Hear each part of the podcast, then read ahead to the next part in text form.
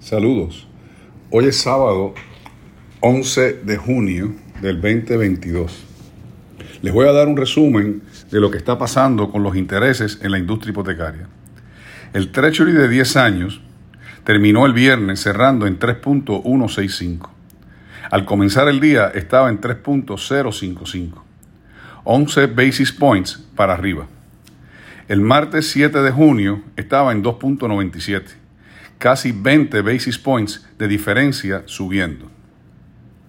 El interés a 30 años ya está por el 5.75, lo más alto que ha estado desde el año 2008. Todo esto se debe a la inflación.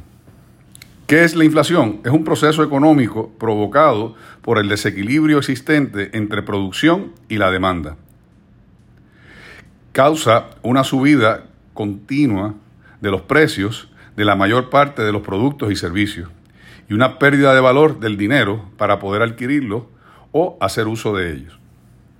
El Consumer Price Index es la mejor manera de medir la inflación. Si incluyes la gasolina y comida, esta inflación está por 8.6%. Excluyendo gasolina y comida, la inflación estaría por 6%.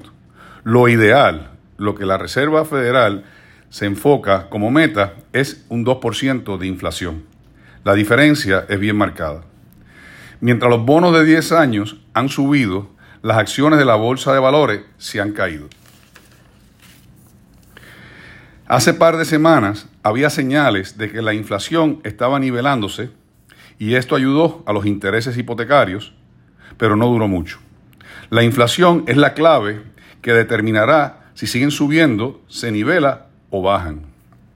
La Federal Open Market Committee se reúne cada seis semanas. Ahora, en junio, próximamente, se vuelven a reunir y determinan los Fed Funds. Estos Fed Funds suben o bajan o se quedan igual. Por ejemplo, ahora mismo está, el Fed Fund en 0.75 a un 1%. Cuando comenzó el, 20, el año 2022 estaba en 0 a 0.25. Los Fed Funds, o lo que se conoce como overnight rate, es lo que cuesta tomar prestado entre los bancos grandes. Los bancos grandes se prestan unos a otros overnight y antes no cobraban nada, cero a punto 25. Ahora ya está por punto 75 a un 1%. Se estima que de aquí a fin de año, ¿verdad? a diciembre del 2022, esos Fed Funds podrían, de haber estado en cero en enero, subir hasta un 2.25. Los mercados reaccionan más por lo que la Reserva Federal eh, dice, ¿verdad? Por ejemplo, Jerome Powell, que es el chairman, y los presidentes de los diferentes bancos centrales eh, dicen que por lo que hacen. Siempre hay esperanza. En estos momentos, eh, nuestro deseo es que los intereses se muevan para el lado o para abajo y no para arriba. Espero que esta pequeña clase les haya servido un poquito para saber dónde estamos y hacia dónde nos dirigimos. Muchas gracias.